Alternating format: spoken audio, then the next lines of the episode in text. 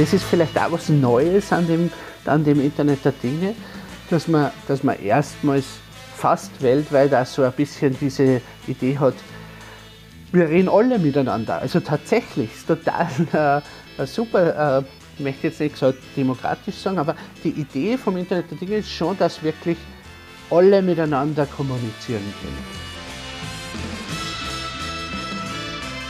Herzlich willkommen zum Podcast Digital Sense Maker.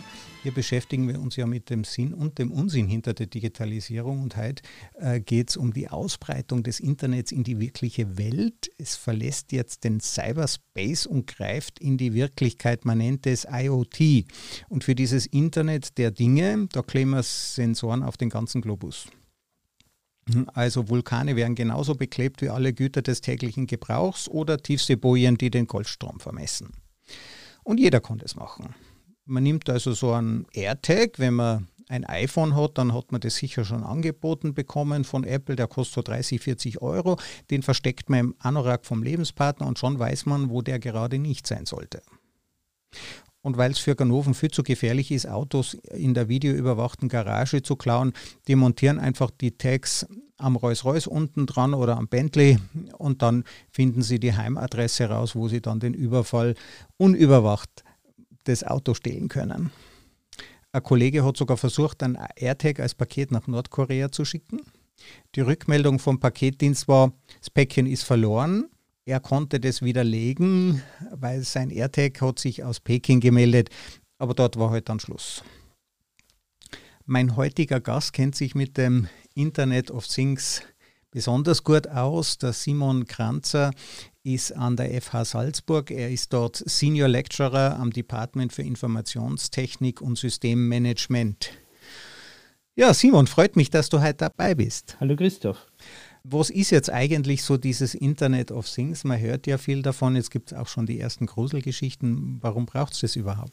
Ähm, irgendwo steht äh, als, als Definition vom Internet der Dinge, dass das ähm, die Verknüpfung von, von eindeutig identifizierbaren ähm, physischen Objekten in äh, einer virtuellen Welt oder mit einer virtuellen Repräsentation äh, innerhalb von einer Netzwerkstruktur ist.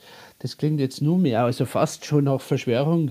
Ähm, es ist äh, tatsächlich für, für mich persönlich die einfachste Erklärung, alles, was eine, IP-Adresse hat, also alles, was mit dem Internet kommuniziert und, äh, und auch äh, Daten austauscht, gehört zu diesem Internet der Dinge. Und, und dies, das Internet der Dinge für mich, in meiner Vorstellung, ist diese Summe aus dem Ganzen. Ja? Die einzelnen Dinge sind diese ja, viel zitierten Glühbirnen oder, oder Handys oder alles, was halt irgendwie kommuniziert. Ähm, und, äh, und das gesamte Netzwerk ist für mich das, das Internet der Dinge. Begonnen hat das Internet ja mit äh, ganz teuren äh, militärischen oder universitären Hostcomputern und die haben halt eine Adresse gekriegt, die Internetadresse, die IP-Adresse und man hat sich da mit Terminals einloggen können. Das waren halt dann ein paar hundert, dann ein paar tausend Geräte, aber es war lange Zeit auf äh, Computer, Supercomputer und vielleicht die Geräte dazwischen, so Router beschränkt. Und dann sind ja immer mehr neue Geräte dazugekommen. Wir wissen ja, dass unser Smartphone, wir surfen damit im Internet, aber jetzt gibt es eben diese neuen äh, Geräte, die sind ja auch meistens unsichtbar und, und wie, wie, wie, wie muss man sich denn sowas, so, so ein, ein, so ein minimales Internet äh, of Thing Endgerät, wie muss man sich denn das vorstellen? Ich glaube einfach, dass, dass äh, wenn man sich selber die Frage stellt, was äh, für Gerät bei mir daheim äh, ist mit dem Internet verbunden, ja, dann war das, wie du richtig sagst, vielleicht vor, jetzt muss ich, muss ich aufpassen, weil bei mir verschwimmt die Zeit schon, nicht mehr vor 20 Jahren, aber so, so vor 30 Jahren, war das nahezu nichts, weil äh, da hat man vielleicht irgendwo einen, einen, Heimcomputer gehabt, aber selbst der war ja äh, nur in wenigen Fällen nahe mit dem Internet verbunden und wenn, dann hat man sie eingewählt äh, und, und ganz wenige haben eine ISDN-Verbindung gehabt, was irgendwie so da, da, das Wunder war. Aber dieses permanent Verbundensein, das ist ja noch nicht so alt. Ja? Ist ja nicht so, dass wir seit Jahrtausenden oder auch nicht seit Jahrzehnten permanent mit einem Netzwerk verbunden sind. Und das ist ähm, jetzt, wenn ich so in meiner Wohnung schaue, äh, dann bin ich wahrscheinlich nicht vorne dabei. Ich bin gar nicht so, so äh, viel im, im verbunden, aber, aber, aber äh, jeder fast hat jetzt so einen smarten Fernseher. Und warum hat er den? Das ist praktisch, weil er kann äh, oder sie kann gleichzeitig äh, auch im Fernseher Netflix-Dienste oder YouTube oder, oder aber auch irgendwelche Nachrichteninformationen oder was abrufen. Ähm, dazu braucht es eine Verbindung, eine permanente Verbindung zum Internet. Ja, man muss ganz oft, wenn man daheim ein WLAN hat, bei neuen Geräten, wenn man es kauft, dann sagt das Gerät schon, ich übertreibe jetzt, hechel, hechel, gib mir ein WLAN, gib mir ein WLAN. Ja? Und zack ist schon wieder eines dieser Dinge verbunden. Dann gibt es natürlich auch im, im Bereich, den man vielleicht selber gar nicht so beeinflussen kann, wenn man in eine neue Wohnung zieht, in ein neues Haus, äh, das vor allem neu gebaut worden ist, dann sind ganz oft auch viele von diesen Geräte, die da sind, äh, verbunden. Das, das, der Stromzähler hat eine Verbindung zum Internet, vielleicht auch irgendwie am Gang ähm, äh, die Glühbirnen wissen, ob es ausbrennt sind oder nicht. Und das hat ja alles äh, diesen, diesen vordergründig sehr nützlichen äh, Sinn, dass jemand nicht immer herkommen muss und dass man auch von außen sehr gut schauen kann, wie verhält sich unser System. Das ist ja äh, ganz spannend. Also ich muss viel weniger nachschauen. Ich muss nicht Glühbirnen zu genau. früh austauschen, sondern ich kriege die Info, wenn sie ausfällt. Ich habe zum Beispiel, ähm, ist ja vorstellbar, dass äh, mein Kühlschrank hat jetzt noch keine Internetverbindung, aber er ja. könnte natürlich dann selber feststellen, fehlt gerade die Milch.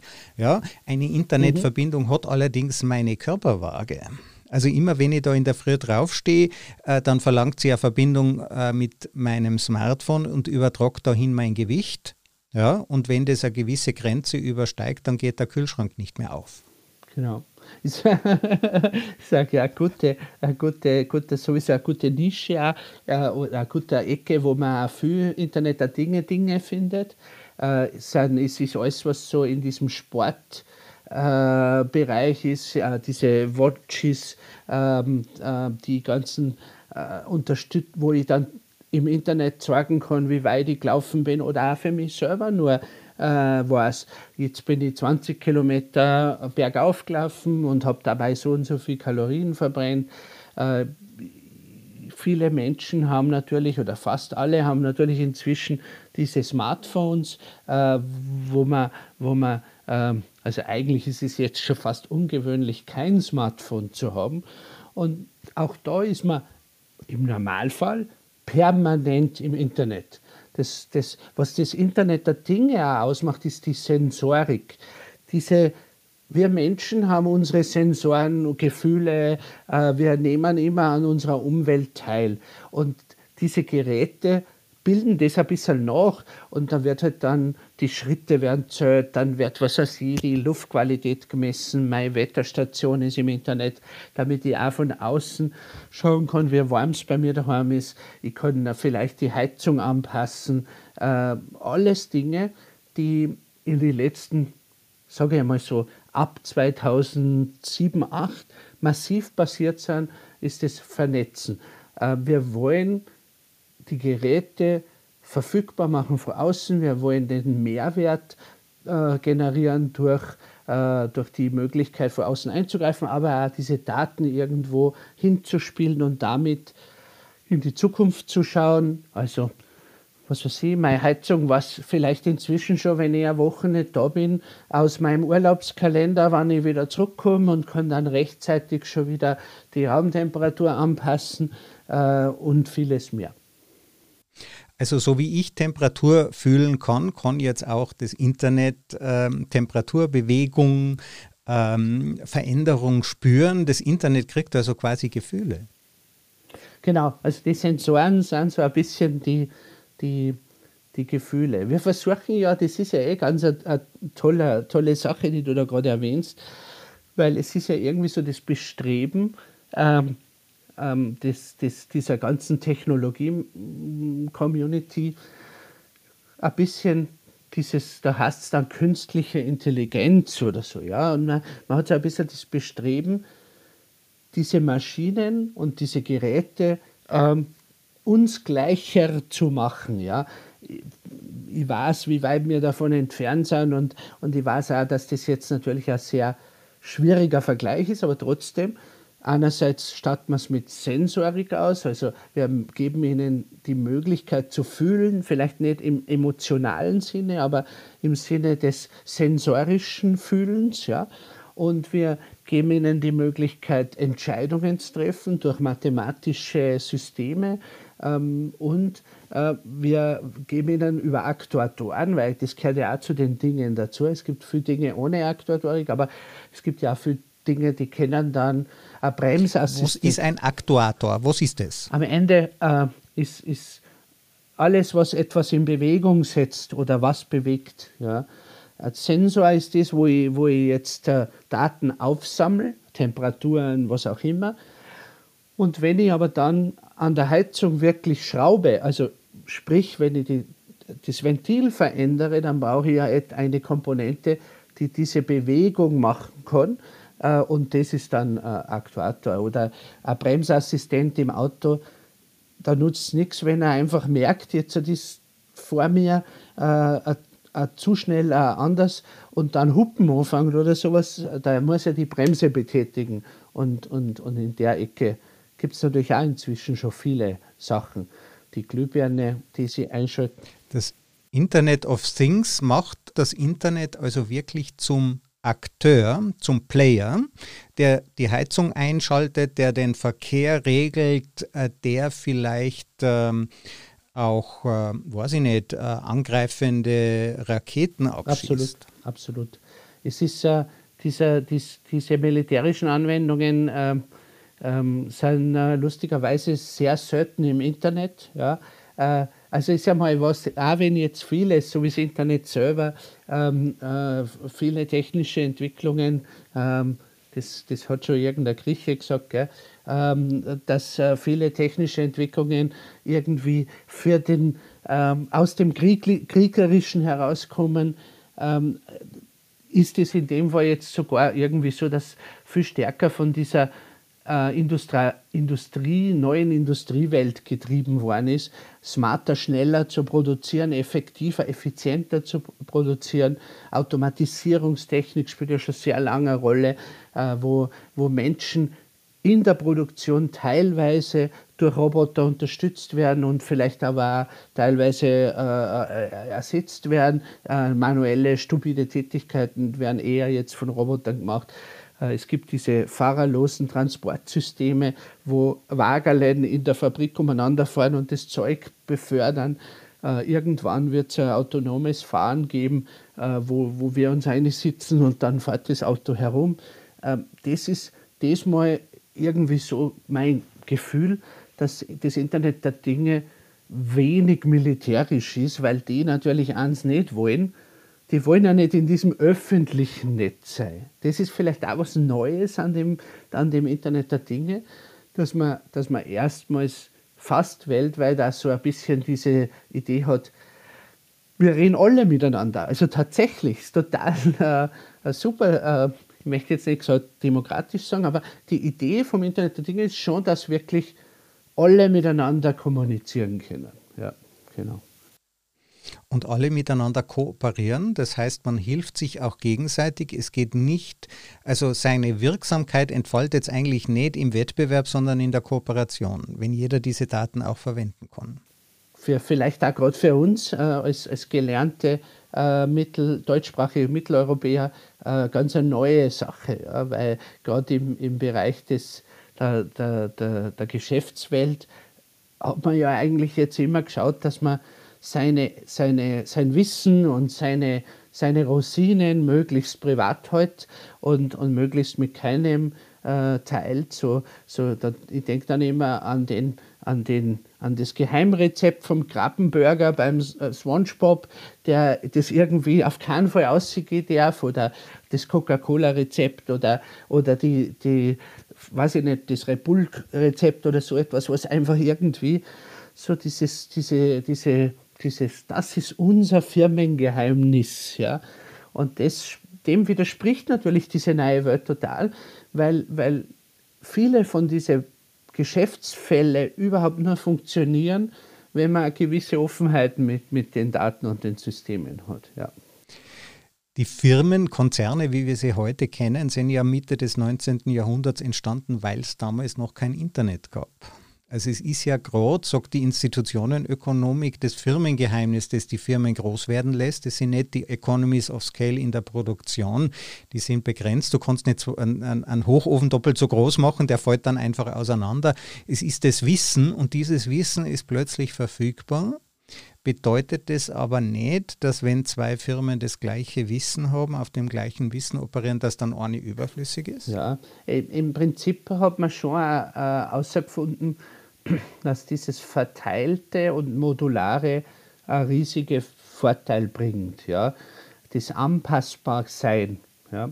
Einer von ähm, diesen diese, äh, interessanten Autoren, der äh, sich auch mit, mit, mit dem beschäftigt, wie das menschliche Hirn und so funktionieren, hat bei einem Vortrag einmal auch für mich ganz ein cooles äh, Beispiel gebracht, dass man, dass man früher die Leute irgendwie so ausgebildet hat, äh, diese, die Fachexpertin, das ist ja auch so ein bisschen so ein Mantra. Ja? Wir, haben, wir wollen immer spezialistischere Spezialisten haben ja, und Spezialistinnen, weil eben einzelne Aufgaben in einer speziellen Firma mit einem speziellen Geheimnis so wichtig sind.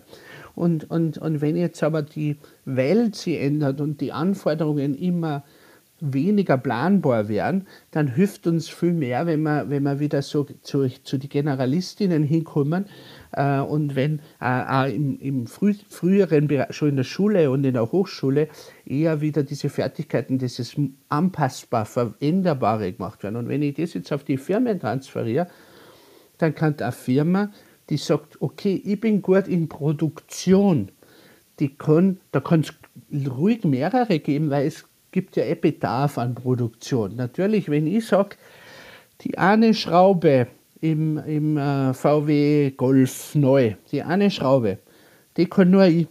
Und die kann ich am allerbesten. Und, und keiner kann diese Schraube so gut wie ich. Und das ist tatsächlich der Fall. Wir sind auf diese Ebenen.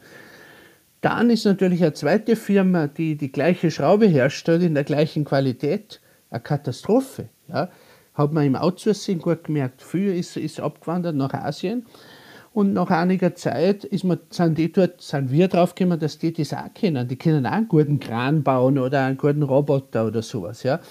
Äh, und, und diese Überspezialisierung birgt natürlich dann diese Gefahr, wenn der zweite Anbieter am Markt ist, dass mich plötzlich tatsächlich sehr, sehr stark betrifft. Auf der anderen Seite, wenn ich wieder diesem Netzwerkgedanken folge und mir denke, ich bin flexibel in meinem Handeln, tun, dann habe ich äh, plötzlich eine Riesenchance, nämlich wenn mein Produkt eigentlich gar nicht mehr attraktiv ist, weil die Schrauben keiner mehr braucht, die hat irgendeine äh, Ingenieurin wegoptimiert, dann kann ich was anderes herstellen, weil ich die Maschinen habe, das Know-how, wie man die Maschinen bedient, das Know-how, wie man im, in einem kreativen Engineering-Prozess zu Ergebnissen kommt.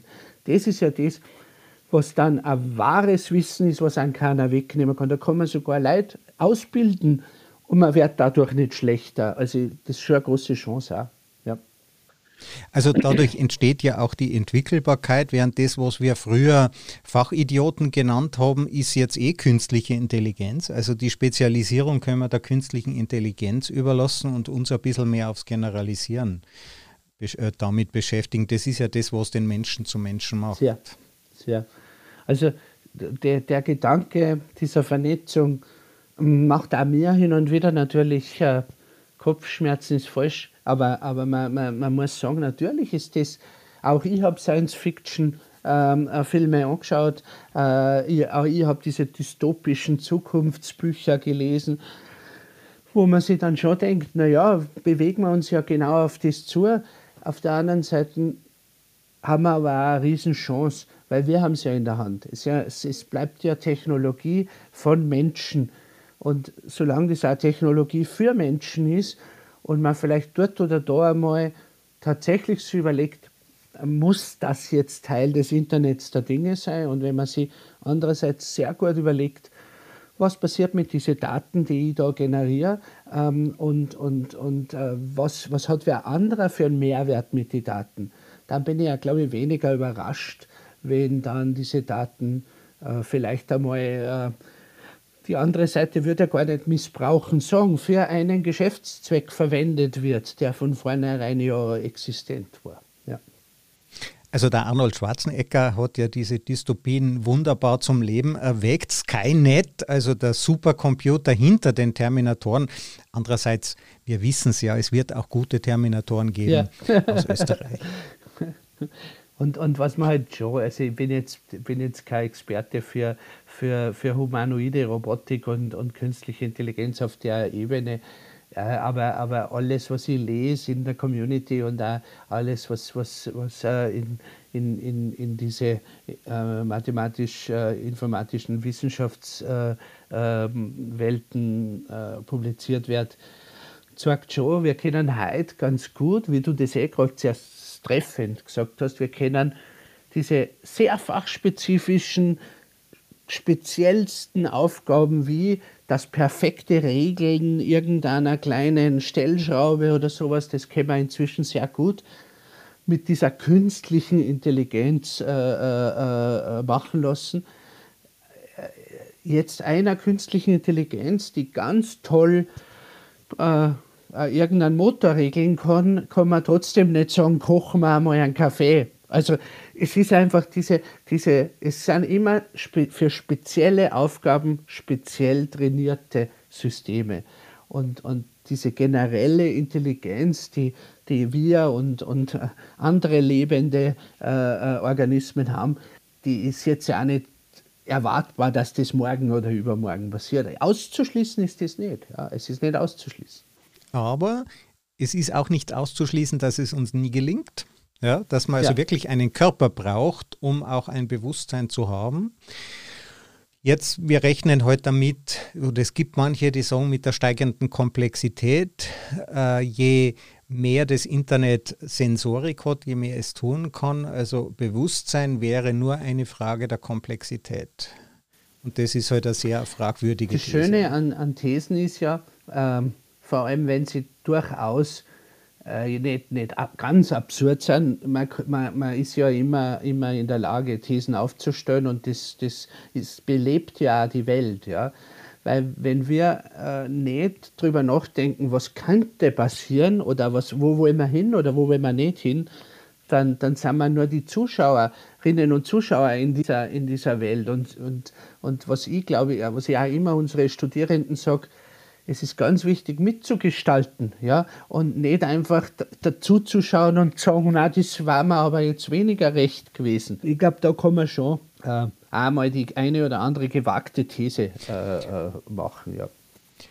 Wir wollen ja unseren Studenten auch die Gestaltung lernen. Die Zukunft, die wird ja gar nicht mehr gestaltet eigentlich, die wird ja schon programmiert und da steckt natürlich auch sehr viel Verantwortung dahinter, die, wenn man jetzt einmal so man, nach meinem Informatikstudium habe ich immer ja gedacht, jetzt bin ich top of the world, ja, jetzt, was, jetzt möge alles kommen, aber ähm, es ist, wenn man mit der Wirklichkeit außer, sich auseinandersetzt, dann, dann stellt sich auch die nötige Demo äh, relativ rasch Absolut. wieder ein. Also ich glaube, es hat sich ja, äh, äh, wir kehren beide in einer, in, einer, in einer Generation von Informatikern, die die, die vielleicht am Ende nur die Chance gehabt haben vom Studium, eine, einen groß guten Überblick über das Gesamte zu haben, einen guten Überblick. Ich glaube nicht so wie die noch vor uns, die vielleicht wirklich äh, die ganze Wissenschaftsbereich gekannt haben, das entsteht ja erst de facto in den Ende der 70er, Anfang der 80er Jahre.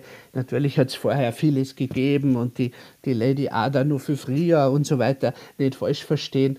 Äh, ich will da auch keine Informatikhistorikerin irgendwie äh, ins, ins Zeug fahren, aber, aber jetzt so diese, diese breite Verbreitung, so wie es das du ja eingangs auch geschildert hast, die, die ist ja ein sehr junges Phänomen. Und äh, die Computerwissenschaften als Wissenschaften haben sie in, haben sie in den letzten 15, 20 Jahren extrem entwickelt und es ist innerhalb von einem Teilbereich inzwischen eben auch so, dass nur mehr die Expertinnen, äh, die sich nur mit dem beschäftigen, äh, einen guten Einblick in das haben.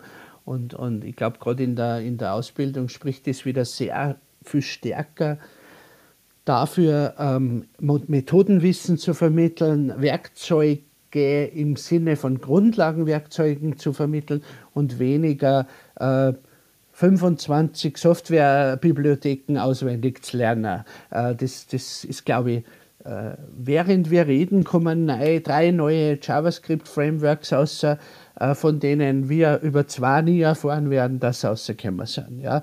Also das ist... Genau, bevor sie, bevor sie wieder weg sind und diese Unüberschaubarkeit und andererseits die Undurchschaubarkeit für den Rest der Bevölkerung führt ja auch dazu, dass wir uns oft unserer eigenen Macht nicht bewusst sind. Das glaub, das ist jedenfalls meine Vermutung. Und ohne Machtbewusstsein gibt es natürlich auch kein mhm. Verantwortungsbewusstsein. Absolut.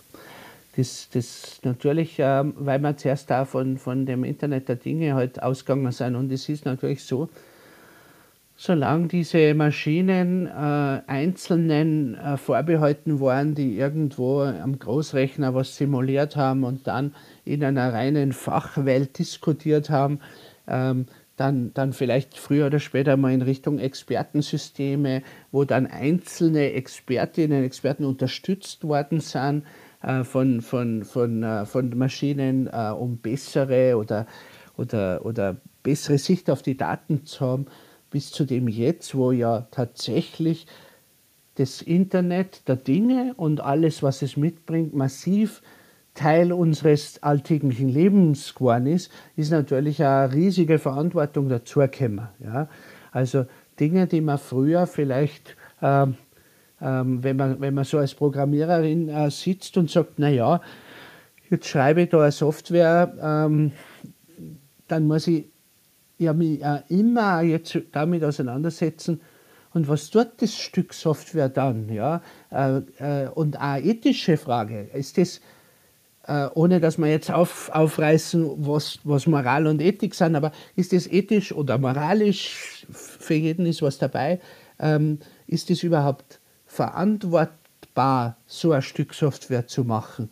Äh, ganz interessante neue Anforderungen an die Leute weg von dem Erfüllungsgehilfin sein für die, für, die, für die Programmierung von irgendjemandem, der eine Idee hat, hin zum Selbstverantwortung übernehmen müssen, aus meiner Sicht. Und äh, dafür braucht es aber eine andere Wissensgrundlage. Ich, ich, kann nicht einfach nur eine gute Programmiererin sein und halt meine Rahmenwerke kennen, sondern ich muss mich auch übereinander, ich muss mich auch auseinandersetzen können damit, wie kann ich, wie kann ich das, was ich mache, auch so machen, dass man, dass man zumindest nicht, nicht einfach damit auch äh, ganz böse Sachen machen kann. Ja, man kann mit allem irgendwas anstellen. Jetzt das Internet der Dinge ist natürlich auch ein neues Potenzial, weil wir jetzt erst einmal alles öffnen. Oder wir denken uns, gibt ja, von dir habe ich diesen Spruch gehört, das äh, S in Internet of IoT steht für Sicherheit, ist also nicht wirklich drin.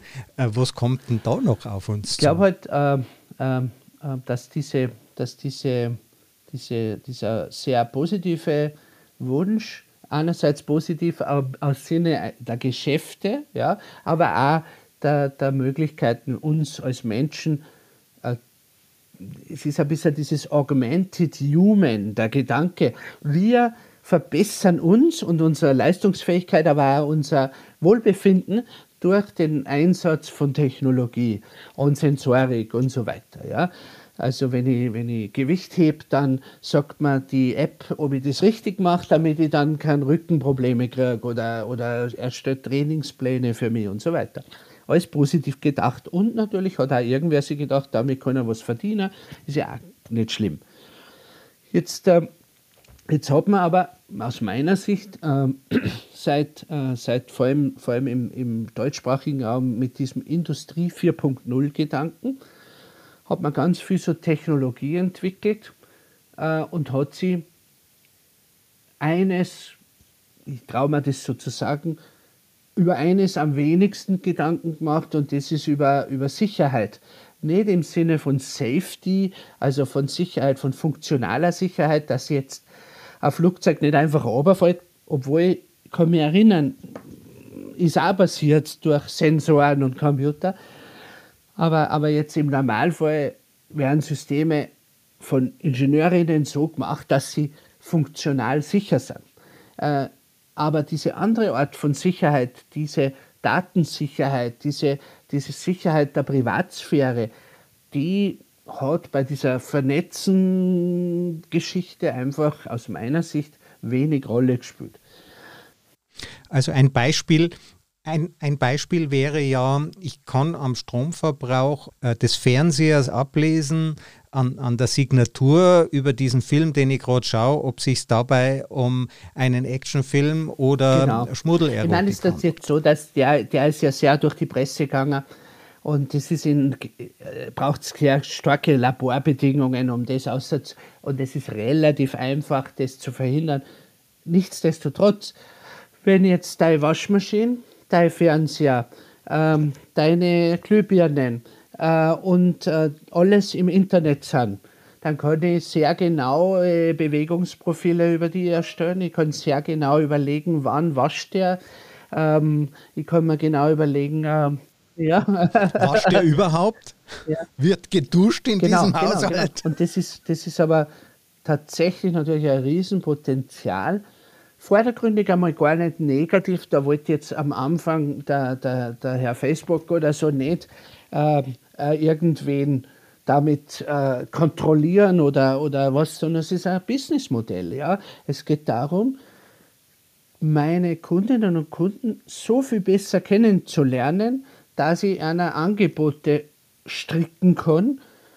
Bevor sie überhaupt wissen, was sie brauchen, sage ich ihnen schon, was sie brauchen werden. Ja? So in diesem, das, diese, Genau. Damit sie glücklich sind. Ja? Genau. Also zu viel Auswahlmöglichkeit genau. macht uns ja unglücklich. Diese Systeme helfen ja. uns, ein glückliches Leben zu führen, genau. indem sie uns besser in, in kennen. Quality Land ist alles gut. Ja? Und das ist äh, äh, übrigens ein tolles Buch. Aber äh, das, das äh, wirklich spannend für mich ist, wir haben, wir haben, wir sind da eingelaufen, wir haben vernetzt, wir haben zusammengestupselt, wir haben Datenschnittstellen gebastelt, und vieles davon ist auch aus so einer Startup-Kultur aus und Agile. Ich meine nicht böse und negativ, aber viele Dinge sind sehr schnell entstanden. Äh, früher war ja dieser typische Ingenieursprozess. Äh, wir machen einmal einen großen Plan, dann schreiben wir mal ganz viel Papier und dann tun wir mal ganz lange überlegen und dann machen wir das und dann testen wir es und dann machen wir das. Viel von diesen Startups ähm, die da Daten sammeln und, und, und verwenden, ähm, die sind äh, an einem, an einem Tisch in einem Studium, während dem Studium entstanden und junge Leute haben sich gesagt, geil, das ist super, da können wir wem helfen und für uns ist es auch gut und jetzt machen wir was. Und 14 Tage später waren die online. Ja. Ähm, Security by Design, das ist das, was wir uns wünschen. Also, also ein, ein Sicherheitsdenken schon in der Entwicklungsphase, schon beim, beim Erdenken der Systeme schon auch über Sicherheit nachzudenken, hat da, jetzt glaube ich, muss man sich nicht weit aus dem Fenster lernen, dass man weiß, hat da nicht so viel Rolle gespielt. Und nachträglich was sicher zu machen, ist viel schwieriger, als, äh, als, äh, als von vornherein über das nachzudenken. Und da sind wir wieder für mich bei dieser bei diese, bei diese Vorstellungen, ja, was ist moralisch möglich, ja. Für die einen ist es ganz selbstverständlich, dass ich äh, alle Daten, die mir über das, über das Smartphone zum Beispiel zur Verfügung gestellt werden, dass ich die auch nutze für meinen Geschäftsfall, weil sie werden nicht zur Verfügung gestellt. Es hat ja jeder Ja geklickt, äh, wenn ich ihn gefragt habe, ob, ob, ob ich jeden Tag wissen will, darf. Also man, äh, ist wurscht, welcher äh, Betriebssystem das Smartphone hat, die Dinger wissen ganz genau, wo man sie aufgehalten hat in den letzten zwei Jahren. Ja? Und, und jetzt kann ich das einfach verwenden und daraus ein Business Case, einen, einen Geschäftsfall stricken. Oder ich kann mir vielleicht überlegen, wie ich das, will ich als, als äh, Start-Upperin oder als Entwickler, will ich ähm, das machen oder will ich mir vielleicht Gedanken machen, wie kann ich eine ähnliche Qualität an Dienstleistung mit aber einem Schutz der Privatsphäre anbieten, weil das könnte ja eigentlich auch ein, ein Verkaufsargument oder eine zusätzliche Möglichkeit sein, eine bessere Dienstleistung zu erbringen. Ja. Also ich glaube, die Verantwortung steigt. Das Internet äh, ist zwar eine militärische Erfindung und man fragt sich, warum hat es keine eingebauten Sicherheitsvorkehrungen gegeben. Liegt wahrscheinlich daran, wenn man an so ein militärisches Endgerät kommen wollte, hat man irgendwie 70 Stockwerke in die Tiefe fahren müssen, zwei Röntgen, eine Gastroskopie und dann braucht es halt keine Sicherheitsvorkehrung mehr. Jetzt Manche sagen, hätte es Sicherheit bei Design fürs Internet gegeben, dann wäre das immer noch eine Variante von Teletext. Das heißt, wir wären immer noch vor 20 Jahren stecken geblieben. Also gerade der Missbrauch dieser Dinge hat dazu geführt, hat diesen immensen Zuwachs an Möglichkeiten und, und an Wirtschaftswachstum, oder? Also in den USA ungefähr gilt auch für Europa angeblich die Hälfte des Wirtschaftswachstums kommt aus diesem Digitalisierungsschub heraus. Wie kommen wir ja, denn da also Gleichgewicht? Das ist zweifelsfrei ein gutes Argument, ja. Also ich, wenn, man, wenn man sich ein bisschen mit der Geschichte der Menschheit beschäftigt, jetzt haben wir zuerst schon über den Krieg als Vater aller Dinge äh, äh, ähm, geredet, ähm, es ist tatsächlich so, dass Veränderung sehr oft unkontrolliert ist und Veränderung aber umgekehrt äh, äh, notwendig ist, damit sie was verbessert. Ja? Es kann sich aber auch verschlechtern.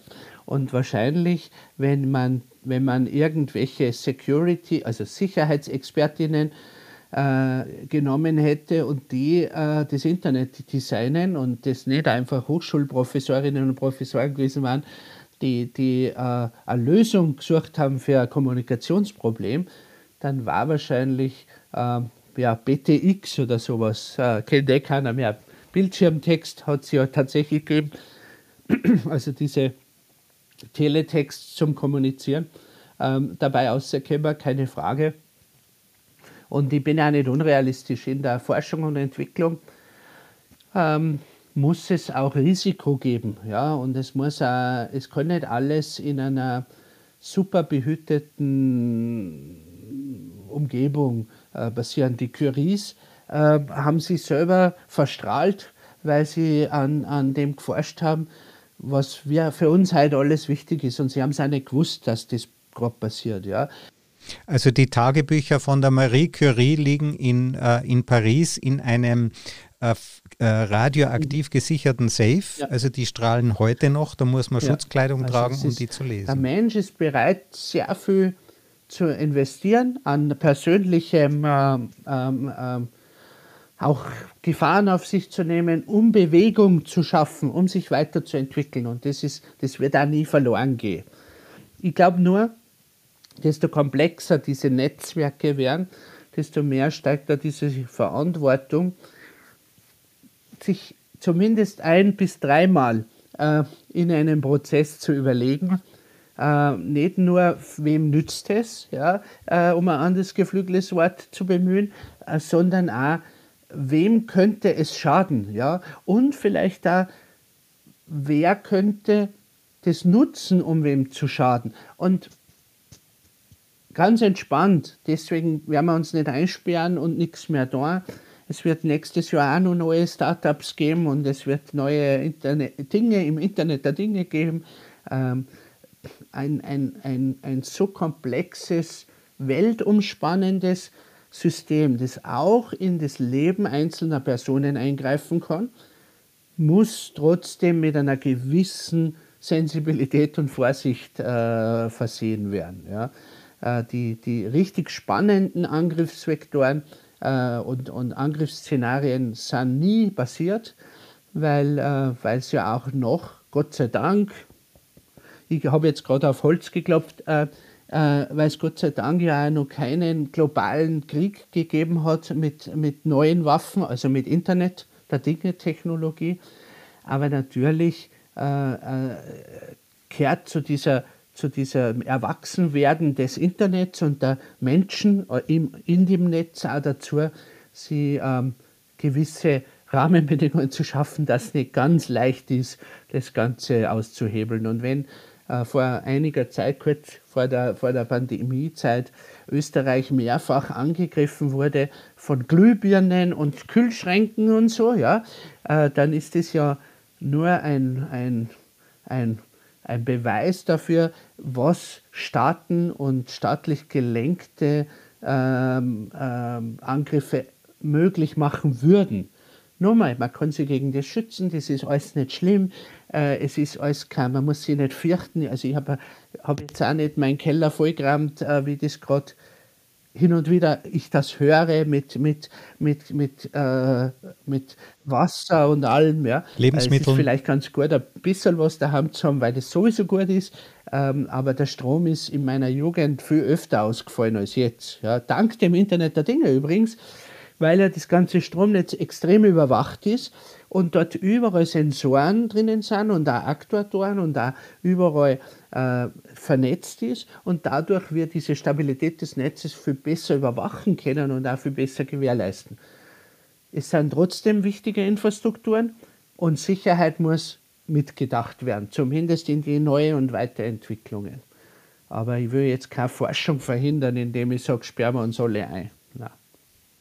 Simon Kranzer, vielen herzlichen Dank für diese spannenden Einblicke wir wollen nicht verhindern, aber Sicherheit im Mitdenken. Und ich glaube, das Mitdenken, das, äh, wenn dieser Podcast das erreicht hat, dass wir versuchen, alle mitzudenken, was könnte denn auch mal schiefgehen, was den Menschen zum Menschen macht, ist ja die Fähigkeit, seine Werkzeuge zu betrachten und zu sagen, wie könnte ich die missbrauchen, sonst wäre aus dem Faustkeil wahrscheinlich nie ein Pfeil geworden. Also Hacking ist äh, Teil unserer menschlichen Natur. Super, dass du da warst. Danke dir. Danke dir. Hat mir sehr viel Spaß gemacht.